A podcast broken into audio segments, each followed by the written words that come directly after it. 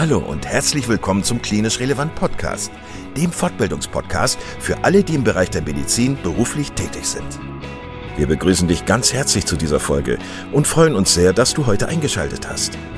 Und nochmal ganz kurz, falls du Klinisch Relevant als Fortbildungsplattform noch nicht kennen solltest, laden wir dich ganz herzlich ein, weiterhin unsere Podcasts zu hören, beziehungsweise dich auf www.klinisch-relevant.de einmal umzuschauen. Wir bieten dir zweimal in der Woche neue Fortbildungsinhalte völlig kostenlos an. Und das Besondere an uns ist, dass wir selbst alle Teil der sogenannten Zielgruppe sind. Da wir also alle selber in medizinischen Fachberufen tätig sind, haben wir unsere Beiträge natürlich pharmafrei und völlig unabhängig für dich aufbereitet. Du kannst uns überall da anhören, wo es Podcasts gibt. Und natürlich auch auf unserer Internetseite unter www.klinisch-relevant.de. Hier findest du nicht nur tiefergehende Informationen zu unserem Projekt, sondern auch den Zugang zu unserer Online-Fortbildungsakademie, auf der du weitergehende Audio- und Videofortbildungen buchen kannst. Und bevor wir in den heutigen Beitrag einsteigen, noch der allgemeine Hinweis, dass das Ganze ausdrücklich nicht nur an Ärzte gerichtet ist, sondern an alle, die im Bereich Physiotherapie, Pflegeberufe, Ergotherapie und Logopädie zu tun haben. So, und nun wünschen wir dir ganz viel Spaß und viele Erkenntnisse beim Zuhören. Heute mit Privatdozent Dr. Philipp Severin, stellvertretender Klinikleiter des Rheumazentrums Ruhrgebiet in Herne. Lieber Philipp, ich freue mich ganz doll, dass du heute wieder dabei bist. Du bist ja schon ähm, einer der Kollegen, die uns wirklich seit dem Anfang praktisch begleitet hier beim ähm, Podcast bei Klinisch Relevant. Wir kennen dich aus Düsseldorf. Ich habe dich schon ein paar Mal da besucht, äh, an der Uniklinik. Du sitzt jetzt aber gerade in Herne. Erzähl mal ganz kurz, wo du gerade bist, was du gerade gemacht hast, also wo, warum du nach Herne gegangen bist, ähm, was deine neue Wirkungsstätte ist. Ja, äh, auch von mir an, an euch alle ganz herzlich willkommen. Ich bin froh, dass ich, dass ich wieder dabei bin. Ähm, ja, so wie das ist im, im wissenschaftlichen und klinischen Leben, entwickelt sich ja alles weiter und ähm, es gibt hier in Herne, das eigentlich die Uniklinik in Bochum ist, also anders als in, in Düsseldorf, wo es ja ein sehr klassisches System einer Universität und einer angebundenen, gewachsenen Uniklinik ähm, gibt, ähm, ist es hier in Bochum so eine Art Pavillon-Rendezvous-Prinzip. Das heißt, ähm, die, die ähm, Studenten und Studierenden sind am Ende also äh, in den umliegenden Krankenhäusern, wo die Lehrstühle ähm, dann platziert worden sind, als die Fakultät hier äh, ins Leben gerufen wurde, so dass das Rheumazentrum in Herne oder Rheumazentrum Ruhrgebiet ähm, die Universitätsklinik der Rheumatologie darstellt und ähm, hier bei Professor Baralia Costa den Lehrstuhl ähm, für Innere Medizin und Rheumatologie hält ähm, ich jetzt gewechselt bin ähm, und hier einige ganz spannende Entwicklungsmöglichkeiten mit dem Laden sehe. Vielleicht so hm, für alle zu Hause. Es ist ein, ein riesiger Komplex geworden. Ähm, wir sind inzwischen ja mit die größte Rheumatologie in Europa mit aktuell 168 ähm, Betten. Ab Oktober, wir bauen gerade eine vierte, eine dritte Etage auf, sind wir dann bei 208 Betten mit einem sehr, sehr großen Personal ähm, Schlüssel, sehr hohen Umsatz, ähm, auch an Patienten ähm, und ja, vielen Kolleginnen und Kollegen, die, die uns hier unterstützen. Und ähm, Herr Baraliekos und ich haben auch ähm, Ideen, wie wir sozusagen das Ganze ähm, noch ein bisschen weiterentwickeln wollen, wovon einige Dinge schon konkret sind und andere noch auf uns zukommen. Äh, aber ich glaube, es ist, äh, unterstreicht für mich auch nochmal, wenn wir sehen, wie groß der Andrang hier auch ist aus der gesamten Region, aus der gesamten Rhein-, Rhein und Ruhrgebiet, ähm, dass auch für Patienten zum Beispiel mit chronischen Schmerzsyndromen oder auch Patienten, die unter komplexen Autoimmunerkrankungen leiden, äh, halt einfach die Anlaufstellen wenig geworden sind. Äh, und wir halt hier auch durch eine sehr große Physiotherapie, durch Bäder ähm, durch eine Ergotherapie und so weiter, ähm, auch für solch komplexe Krankenpatienten äh, ja über Komplextherapien, rheumatologische Komplextherapien auch Lösungen anbieten können. Neben dem Tagesgeschäft, sag ich mal, ist das schon ähm, sehr, sehr spannend geworden. Und ich habe trotzdem noch nach wie vor auch mit meiner Habilitation eine Arbeitsgruppe in Düsseldorf, wo ich auch immer noch mehr als freundschaftlich verbunden bin. Und ähm, das hatten wir hier schon mal auch berichtet, viel weiter an Bildgebung, bildgebenden Verfahren forsche.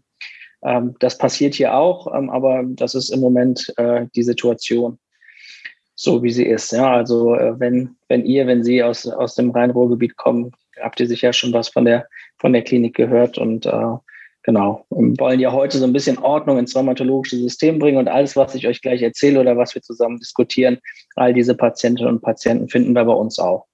Danke, Philipp, für die einleitenden Worte. Nochmal für die Kolleginnen und Kollegen, damit Sie sich das vorstellen können, wie viele, wie viele Assistenzärzte arbeiten bei euch, wie viele Oberärzte? Es kommt so ein bisschen darauf an, wie, wie groß man das fasst. Ne? Es sind ja sehr unterschiedliche Einheiten ähm, vom, von dem ambulanten Setting ähm, über, über das stationäre Setting. Ähm, wir sind im, insgesamt auf den Stationen mit ähm, fast 35 Ärzten unterwegs und in Ambulanzen ähm, ist es ähm, dann, ja, je nachdem, wie, wie breit man streut, also sind dann noch MVZs angeschlossen. Hier ist auch eine, ähm, eine ähm, rheumatologische Arztpraxis noch im Haus integriert. Hier ist eine große Radiologie, ähm, die mit äh, involviert ist. Aber wenn man das alles zusammenfasst, dann sind es ähm, fast fast 70, 75 Ärzte, die so in, in der gesamten, im gesamten Teilkonzern ähm, hier unterwegs sind. Das ist schon, äh, ist schon wirklich, wirklich viel. Äh, wo wir hoffen trotzdem, und das, glaube ich, gelingt uns in den allermeisten Fällen auch, natürlich auf einem sehr hohen Niveau Medizin zu machen. Aber ihr könnt euch vorstellen, dass wenn man ein solches System hier probiert äh, zu bedienen, natürlich ganz, ganz viel Organisation mhm. ähm, auch in der Patientenauf- und Abgabe halt nötig ist. Ne? Ähm, wir ja. ähm, haben, ja, wenn ich hier auf die Liste gucke von heute, ähm, glaube ich, 36 stationäre Aufnahmen ähm, am Tag und ähm, genauso viele verlassen uns auch und die Assistentinnen, Assistenten und unsere Oberärztinnen und Oberärzte sind äh, da natürlich auch involviert, dass, ja, dass wir das einfach logistisch abbilden können, ne? ähm, trotzdem auf einem hohen Niveau Patientenversorgung machen wollen. Mhm. Ähm, und ja klar, unter dem wirtschaftlichen Druck, unter dem halt alle Kliniken natürlich ein Stück weit stehen, auch in der aktuellen Covid-Pandemie, äh, sind das alles natürlich auch Herausforderungen. Aber ich sehe das auch immer als Chancen. Also ich glaube, ähm, wir haben auch die Möglichkeit, hier auch patientenorientiert wirklich etwas weiterzuentwickeln. Du hast es gerade schon gesagt, ich hatte mir gewünscht, dass wir versuchen, so ein bisschen, ein bisschen Ordnung reinzubringen in die Rheumatologie. Nicht, weil du sie brauchst, sondern weil äh, die Zuhörerinnen und Zuhörer und ich auf jeden Fall das brauchen. Ich finde, dass Rheumatologie ein total spannendes Fach ist aber ähm, auch für viele, die nicht regelmäßig damit zu tun haben, ähm, undurchsichtig äh, wirkt. Deswegen, also das war mein Wunschthema für heute. Wenn, wenn man sich die Rheumatologie als Ganzes auf einer Landkarte anschaut, was würdest du sagen, wie kann man äh, dieses Fach grob unterteilen? Ist ja auch immer ein bisschen ähm, eine Glaubensfrage. Und ich sage das deswegen ganz zu Beginn, weil verschiedene Länder ähm, das auch ganz unterschiedlich definieren. Also ich will mal ganz zu Beginn das Beispiel der Osteoarthritis oder der Arthrosen nennen, die ja in, in Deutschland ähm, zu einem großen Teil in, sagen wir mal, orthopädischer Hand sind. Ähm, zum Teil äh, ist das in anderen Ländern ganz anders. Da kümmern sich auch primär die Rheumatologen um arthrotische und osteodegenerative Erkrankungen. Dann das ganze große Thema Osteoporose, was ja, glaube ich, in Deutschland, wo alle gerade dran arbeiten, ja zum Teil sehr stiefmütterlich behandelt ist. Da fühlen sich manche Hausärzte für verantwortlich, äh, manche Endokrinologen, ähm, manche Orthopäden, manche Rheumatologen. Ähm, und das ist ähm, nicht so ganz klar gegliedert, ne, kann man sagen, hier in Deutschland. Äh, was aber, glaube ich, unstrittig ist, sind diese sogenannten entzündlich-rheumatischen Erkrankungen, ähm, die in, hier in unseren Regionen doch eigentlich ganz klar in die Gruppe der internistischen Rheumatologen fallen. Und wenn wir da so ein bisschen probieren, Ordnung reinzubringen, dann ähm, würde ich mal denken, dass wir über verschiedene große Krankheitsgruppen sprechen können und dann vielleicht im Verlauf so ein bisschen einmal aufdröseln, ähm, was in welche Gruppe gehört. Ne? Also die eine Gruppe, die wir immer ja als alleinständige Gruppe betrachten, weil sie ähm, auch nicht wirklich in andere Gruppen weder nomenklatorisch noch sozusagen pathophysiologisch gehört, wäre für uns schon die Rheumatoide Arthritis.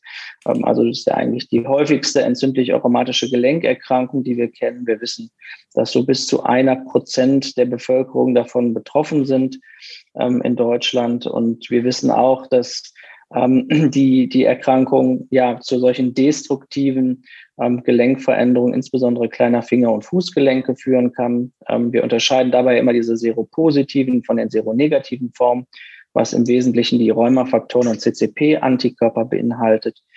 Ähm, und wir, wir wissen auch, dass wir für die Gruppe von Erkrankungen oder diese Art von Erkrankung heute ganz, ganz viele sehr, sehr gut etablierte Therapien zur Verfügung haben. Ähm, wir hatten ja schon mal in einem Podcast auch über die Früharthritis und die Früharthritis-Leitlinie gesprochen, die ja im Wesentlichen um die rheumatoide Arthritis ähm, sich dreht. Und ja, ich würde mal sagen, das ist für viele Rheumatologinnen und Rheumatologen in Deutschland so das täglich Brot. Ne? Also das sind die Patienten, die in den Praxen auftauchen, die einen Großteil des Patientenkollektivs ausmachen. Ähm, und wo auch jeder niedergelassene ähm, oder ambulant tätige Rheumatologe, glaube ich, ähm, ja, mit am meisten Erfahrung hat, einfach weil es so für uns das, das häufigste Krankheitsbild ist, ne, das wir, das wir so kennen. Ähm, ja, hat sich wahnsinnig viel getan in den letzten Jahren. Ähm, ihr habt alle mitbekommen, die Einführung der Biologika von den TNF-Inhibitoren, die das ja wirklich revolutioniert hat, muss man sagen. Ähm, jetzt über die ganzen anderen Zytokin-Antagonisten, die wir haben, Interleukin-6-Inhibitoren, aber auch B-Zelltherapien, die uns zur Verfügung stehen und vielleicht so als neueste Gruppe die Janus-Kinase-Inhibitoren, von denen wir inzwischen in der Rheumatologie vier Stück haben, die alle getestet und zugelassen sind und einsatzfähig ähm, für die rheumatoide Arthritis. Also da ist das Portfolio wirklich sehr, sehr breit geworden und uns gelingt es heute beim Großteil dieser Patienten halt wirklich eine niedrige Krankheitsaktivität oder hoffentlich sogar Remission, also das Ausbleiben von druckschmerzhaften und geschwollenen Gelenken ähm, zu erreichen. Da haben viele der Kollegen, mit denen man auch noch zusammenarbeitet, ähm, so in den 90ern oder 80er Jahren natürlich nur von geträumt, ne, wo wir noch über Goldsalze, ähm, ganz irgendwann auch über Methotrexat oder Sulfasalazin gesprochen haben. Ähm, das ist natürlich überhaupt nicht mehr zu vergleichen. Ja, wenn wir dann ähm, so ein bisschen weiter gucken, dann ist die nächste große Gruppe der Erkrankung eigentlich diese Spondylatropathien. Und das ist ja eine eher etwas heterogene Gruppe von Erkrankungen. Wir fassen da je nach Nomenklatur so zwischen vier und fünf Erkrankungen. Ich sage auch gleich warum zwischen vier und fünf zusammen. Ähm, das eine ist die axiale Spondylitis, die wir früher mal Morbus Bechterew genannt haben. Dazu kommt die Psoriasis-Arthritis, dazu kommen die chronisch entzündlichen Darmerkrankungen assoziierten Arthritiden, die reaktiven Arthritiden ähm, und das wäre die fünfte Gruppe, diese undifferenzierten Spondylatropathien. Was haben die gemeinsam? Und das ist, glaube ich, ganz wichtig zu verstehen. Ähm, und was unterscheidet die von der rheumatoiden Arthritis? Ähm, erstmal, glaube ich, sagt der Begriff Spondylatropathien schon ganz gut aus, was die Gruppe häufig macht, nämlich sie hat häufig eine Entzündung der Wirbelsäule und auch häufig eine periphere Arthritis und das vereinigt die. Und die sind pathophysiologisch wirklich ganz, ganz anders als die rheumatoide Arthritis und das verstehen wir heute auch immer besser. Es sind andere Zytokine, die eine Rolle spielen. Ich will nur das Beispiel der Interleukin-17-Inhibitoren mal nennen, die ganz entscheidend sind für diese Gruppe, ähm, wohingegen die bei der rheumatoiden Arthritis keine Rolle spielen. Und umgekehrt die Interleukin-6-Inhibitoren, die ja dieses Interleukin-6, was ein sehr zentrales Entzündungszytokin bei der rheumatoiden Arthritis ist, das spielt wiederum bei der gesamten Gruppe der Spondylatropathien an sich keine Rolle. Also alle Studien dazu sind gescheitert.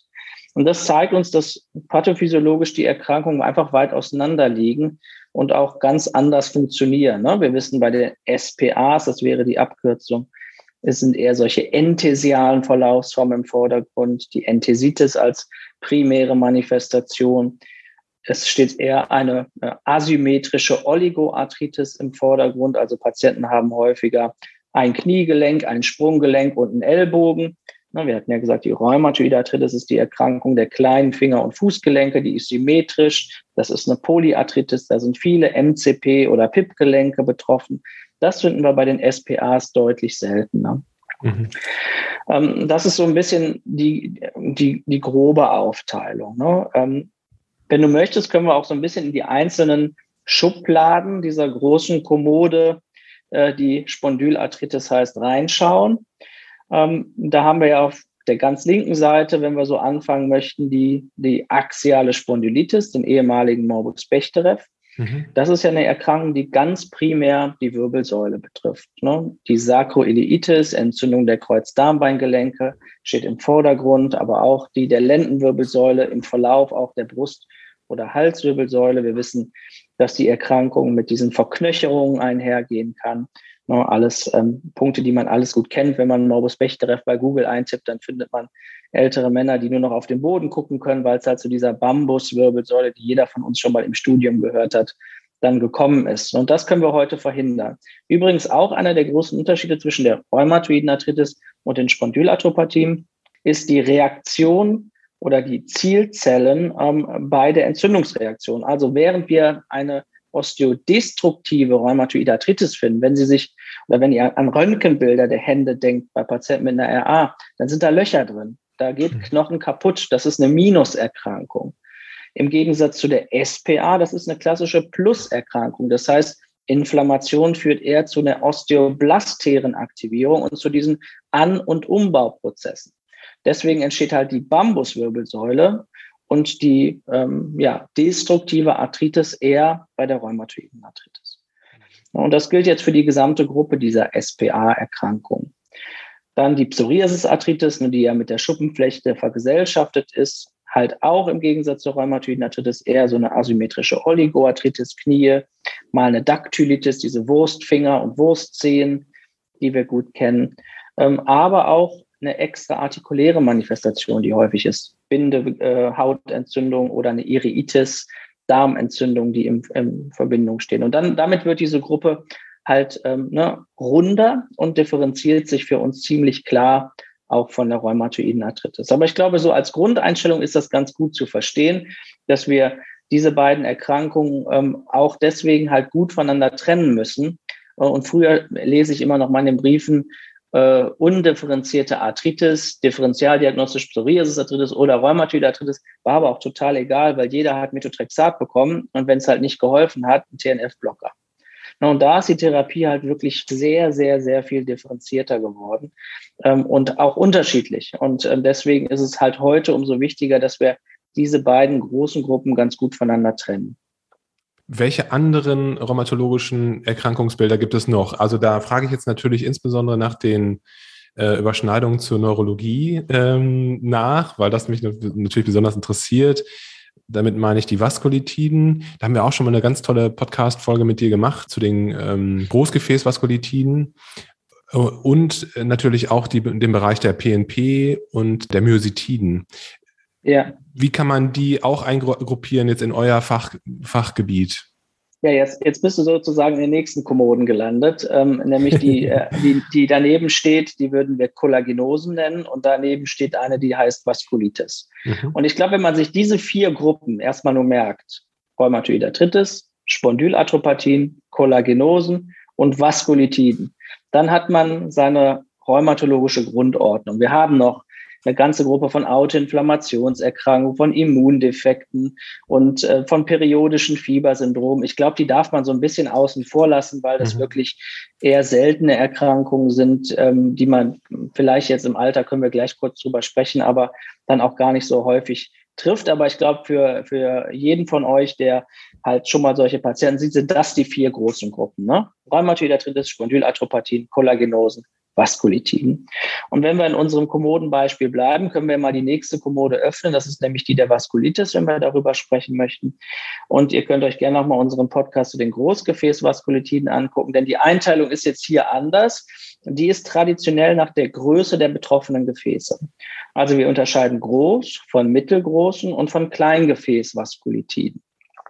Großgefäßvaskulitiden sind ganz typischerweise die Riesenzellarteritis oder die Arteriitis temporalis oder Morbus Horton, gibt es ja auch noch andere ähm, Begrifflichkeiten für. Aber hier sind durch diese autoinflammatorischen oder ja, immunologischen Prozesse im Wesentlichen große Gefäße betroffen. Ähm, das heißt Aorta, Aortenbogen, abgehende Gefäße, Karotiden bis hin zu den Arteria temporalis zum Beispiel. Aber wir sehen auch, dass bei der Riesenzellarteritis die, die thorakale, abdominelle Aorta oder auch die Inguinalarterien betroffen sein können, bis hin zu der Arteria poplitea.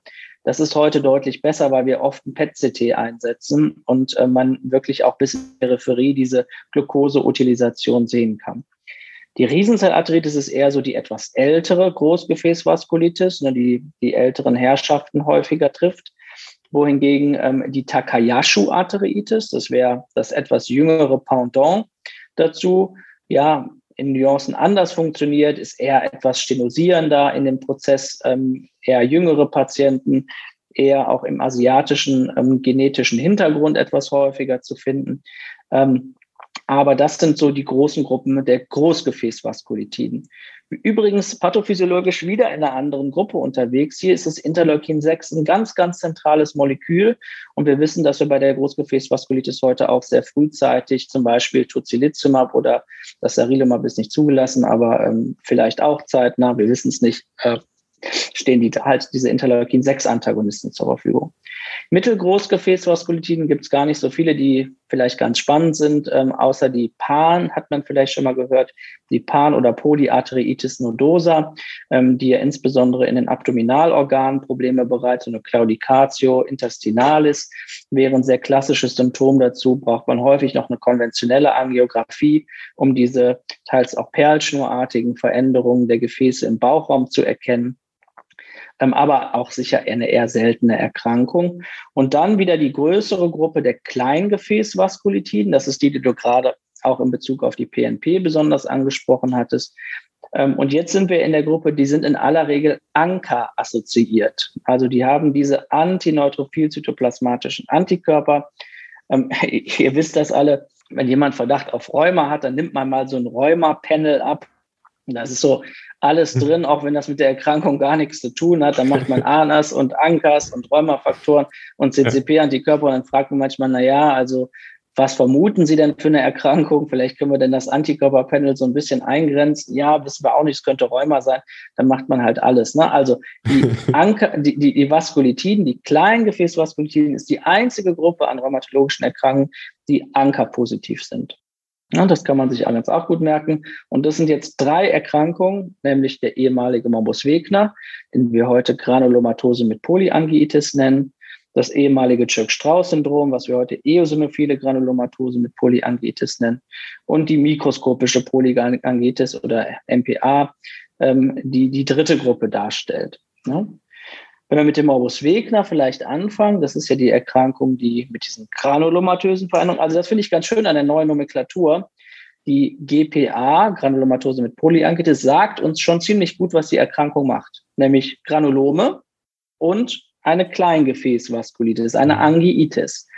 Das heißt, typische Symptome wären, dass man solche granulomatösen Veränderungen in der Lunge findet, die ganz zu Beginn auch mal an eine Tuberkulose denken lassen, aber auch im Bereich des Mittelgesichts destruierende Prozesse, Nasen, Nasenhebenhöhlen, borkiger Schnupfen als Stichwort, Mastoiditis, Entzündung ähm, von knöchernen Strukturen im Gesicht und halt diese Kleingefäßvaskulitis, was wir dann manchmal als pulmonale Hämorrhagien, als ein sehr schweres und lebensbedrohliches Symptom kennen, oder auch die schwere renale Beteiligung als rapid progressive Glomerulonephritis, was ja auch eine Kleingefäßvaskulitis darstellt. Das Church-Strauss-Syndrom, EGPA, eosinophile Granulomatose mit Polyangitis, dann primär mit dem Asthma bronchiale verknüpft ne, und diesen hohen peripheren eosinophilen Zahlen. Und ähm, die mikroskopische Polyangitis ist ja fast ein rein pulmonal-renales Krankheitsbild, was oft auch die, die Nephrologen primär therapieren. Ne? Ähm, jetzt bei uns war das traditionell so, ähm, aber ist auch eine häufig ankerassoziierte Kleingefäßvaskulitis. Und dann hätten wir die Kommode der Vaskulitiden eigentlich durch. Ne? Groß, mittel und klein.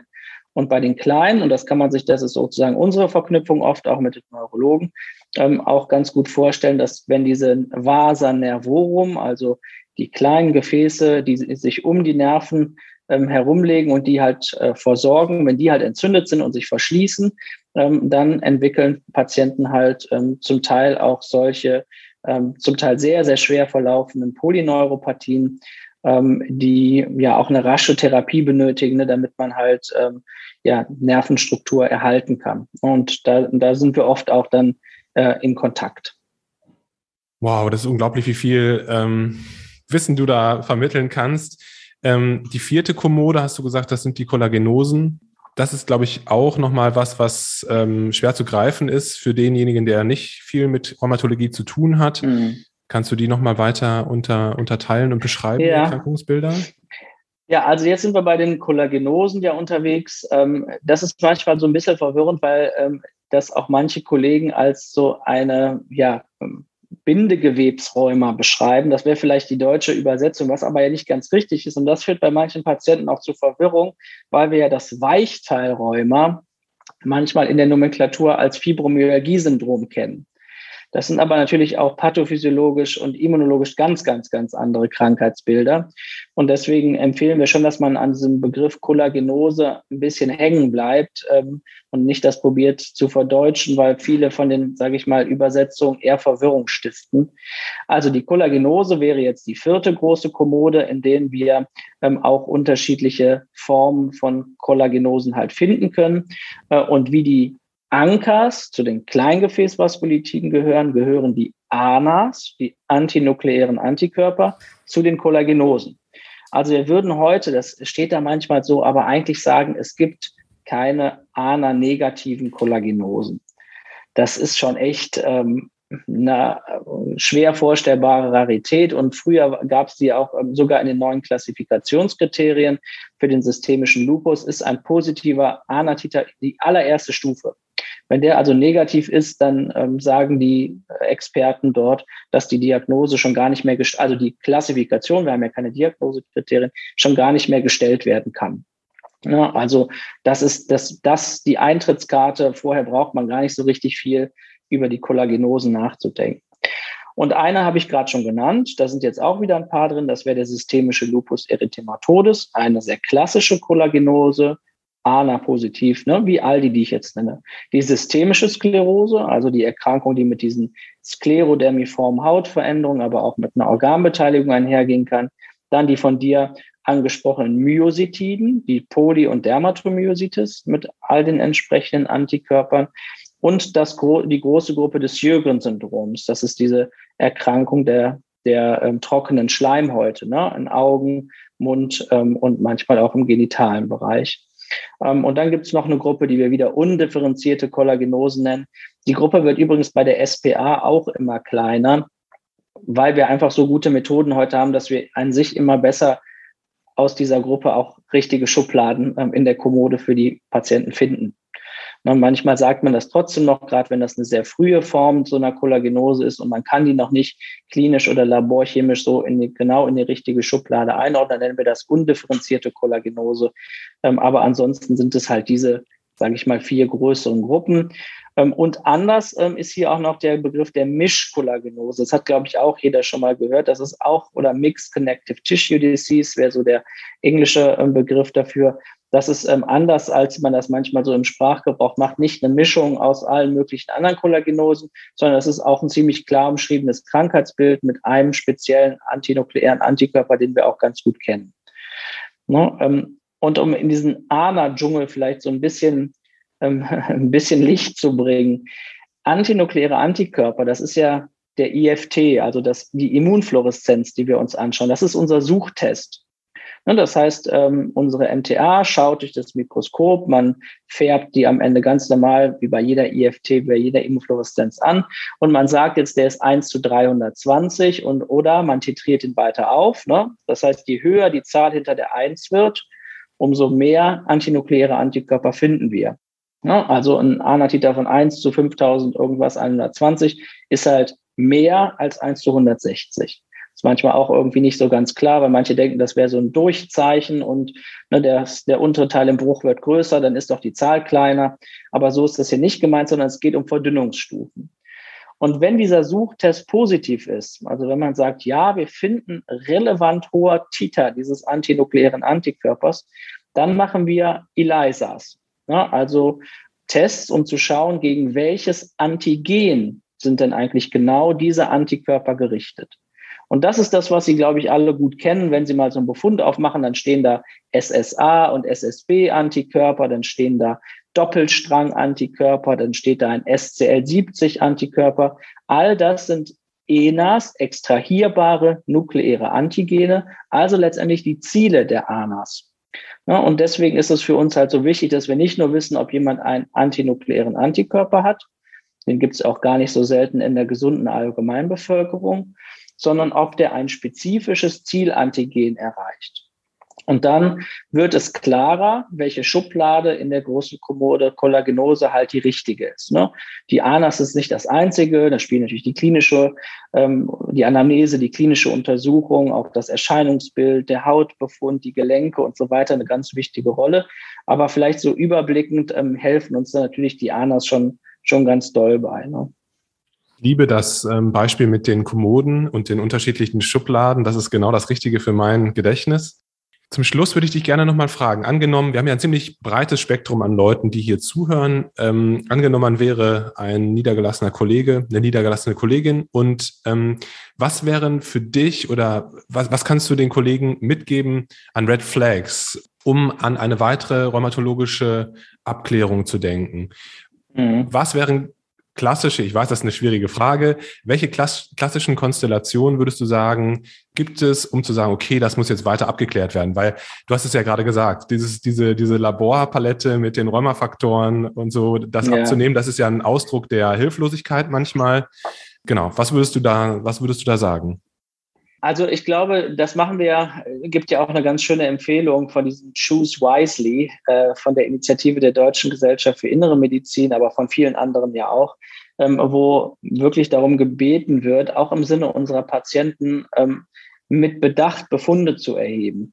Ähm, man kann sich das ganz gut vorstellen. Wir haben da ja so eine Revolution der Tumormarker erlebt in den frühen 2000er Jahren und 2010er und plötzlich kamen auch in unsere onkologische Klinik äh, hunderte von Patienten, die irgendeinen bisher nicht gut validierten Tumormarker positiv hatten und hatten jetzt große Angst, ähm, dass sie irgendeinen Tumor hätten. Äh, und deswegen ist es so wichtig, diese gesamte Laborpalette, und dazu zählen auch viele Antikörper, müssen in einem Verhältnis zu einer klinischen Symptomatik stehen. Na, ich gebe mal ein ganz konkretes Beispiel. Also es gibt antinukleäre Antikörper bei ungefähr 20 Prozent der jungen Frauen. Ähm, und wir wissen auch, dass zum Beispiel das Renault-Syndrom, was ja mit einer Kollagenose, nämlich der systemischen Sklerose, in Verbindung stehen kann, also diese Weißfärbung, Blaufärbung der Finger bei Kälte, ganz, ganz häufig bei jungen, schlanken Frauen auftritt. Und jetzt haben wir die ungünstige Situation, dass wir eine junge, schlanke Frau haben, die zu einem einen aus Zufall positiven ANA-Titer hat und auch ein Renault-Syndrom. Und die ist theoretisch schon als systemische Sklerose klassifizierbar mit einer relevanten immunsuppressiven Therapie, die man ihr empfehlen würde. Und das, finde ich, zeigt so ein bisschen, dass man das mit Vorsicht genießen muss. Ne? Ähm, und äh, früher war, ich erinnere mich noch, als mein Chef oder mein ehemaliger Chef erzählte immer, antinukleäre Antikörper, das war, das konnte nur eine Uni. Ne, da, da saßen irgendwie drei Menschen, die das toll konnten. Heute äh, schickt man das in sein Standardlabor, das macht jeder. Ne? Schaut sich diese ANAs an, ähm, ohne sich so super gut damit auszukennen. Also, um deine Frage konkret zu beantworten, was sind unsere Red Flags? Red Flags sind, wenn wir in alles, was in die ersten beiden Kommoden zählt, nämlich die Arthritiden, die primären Arthritiden, ist eine persistierende Arthritis über einen Zeitraum von mehr als sechs Wochen. Ich glaube, das ist immer ein ganz gutes Eingangskriterium. Aber wenn man, wenn man sozusagen schmerzhafte Schwellungen an Gelenken findet, die nicht traumatisch bedingt sind, die bei jungen Leuten auftreten und die persistieren über einen gewissen Zeitraum, dann sollte man sich immer schon Gedanken machen, ob das vielleicht eine Form von Arthritis ähm, sein könnte. Das zweite für uns ganz wichtige rote äh, Fahne, weil die Zeit bis zur Diagnose sind nach wie vor sieben Jahre in Deutschland sind chronisch entzündlicher Rückenschmerz. Das heißt, wenn Sie Patienten haben, das ist total einfach. Vier Fragen. Ne? Ist der Rückenschmerz, ähm, wie alt ist der Patient? Also jünger, jünger als 45 oder 50 Jahre. Tritt der Schmerz eher in der Nacht auf? Bessert sich der Schmerz durch die Einnahme von nichtsteroidalen Antirheumatika oder NSAIDs halt? Ähm, und die ähm, andere Sache ist noch, bessert sich der Schmerz bei Bewegung? All das spricht für so einen entzündlichen Rückenschmerz und ist mit einer recht hohen Wahrscheinlichkeit mit so einer axialen Spondylitis assoziiert. Also junge Männer, die sich auch in ihrer Hausarztpraxis, in der orthopädischen Praxis vorstellen, das ist ein häufiges Krankheitsbild. Ne? Und ähm, wir wissen halt, dass da viel kaputt geht. Und das Letzte, glaube ich, immer wenn, ähm, könnte man vielleicht noch sagen, immunologische Phänomene von verschiedene Dinge zusammen auftreten, Gelenke und Haut, wäre für uns immer so eine Sache, wo man eine Rheumaerkrankung denkt, Rückenschmerz und Haut oder chronisch entzündliche Darmerkrankung und Gelenke. Also wenn, wenn solche Autoimmunphänomene zusammen auftreten, rezidivierende Augenentzündung, Uveitiden, Iridozyklitiden, ohne dass man eine gute Erklärung findet, auch da gibt's immer mal welche, ähm, die, wir, die wir so ein bisschen rausfischen. Und vielleicht das Letzte, was in der letzten Zeit eher ähm, äh, für uns eine große Patientengruppe geworden ist, ist dieses CRP auf Unknown Origin, könnte man sagen. Ne? Also Patienten, die so persistierend hohe Entzündungszeichen im Blut haben, oft ohne ein relevantes PCT, also ohne Hinweis jetzt auf einen bakteriellen ähm, Infekt. Und äh, das zieht sich jetzt über so einen langen Zeitraum. Dann fischen wir hier viele Patienten äh, mit entzündlich-rheumatischen Erkrankungen, aber natürlich auch eine mit malignen Grunderkrankungen raus. Das ist so die zweite Gruppe. Ne? Und wir ähm, setzen dann hier auch sehr großzügig zum Beispiel das PET-CT ein ähm, was ja auch empfohlen ist in den Leitlinien zu den Entzündungen oder Fieber oder ähm, ja, Inflammation of Unknown Origin. Und äh, das hilft uns da oft schon sehr weiter. Ne? Philipp, das war eine sehr, sehr hohe Informationsdichte. Ähm, ganz, ganz spannendes Gespräch mit dir. Ich habe wieder viel gelernt. Äh, ich bin sicher, dass die Zuhörerinnen und Zuhörer auch ganz viel gelernt haben. Ich danke dir ganz herzlich für deine Zeit. Vielen Dank und ich freue mich auf die nächsten Themen mit euch. Super, das wird toll. Danke dir. Viel Erfolg weiterhin. Danke dir. Vielen Dank, dass du heute wieder zugehört hast und unser Gast gewesen bist. Wir hoffen sehr, dass dir dieser Beitrag gefallen hat und du etwas für deinen klinischen Alltag mitnehmen konntest. Wenn dem so sein sollte, dann wie immer gerne der Aufruf, teile doch diesen Podcast mit deinen Kolleginnen und Kollegen, damit auch andere davon profitieren können. Und du darfst uns natürlich auch eine positive Bewertung bei Apple Podcasts hinterlassen. Wenn du mal Lust hast mitzumachen, denn wir verstehen uns ja als eine offene Fortbildungsplattform, dann bist du ganz herzlich eingeladen, dich zu melden unter kontakt.klinisch-relevant.de. Vielleicht gibt es ja ein Thema, das du ganz spannend findest und wo du dich besonders gut auskennst. Und dann würden wir sehr gerne mit dir sprechen. An dieser Stelle der Hinweis noch auf unsere Social Media Kanäle und unser Newsletter auf www.klinisch-relevant.de. Und es gibt wieder neue Kurse auf unserer Fortbildungsplattform. Das Ganze ist natürlich nicht nur für Ärzte, sondern auch für Physiotherapeuten, für Pflegende, Ergotherapeuten und für Logopäden konzipiert. Beachte auch, dass du einen 5-Euro-Gutschein bekommst, wenn du dich in unsere E-Mail-Liste für Newsletter einträgst. Dann kannst du mit diesem Gutschein in der Fortbildungsakademie einkaufen, denn da gibt es viele spannende Beiträge. Schau dich doch einfach mal dort um. Also, ich wünsche dir jetzt eine gute Zeit und freue mich schon, wenn du beim nächsten Mal wieder einschaltest. Pass auf dich auf, bleib gesund.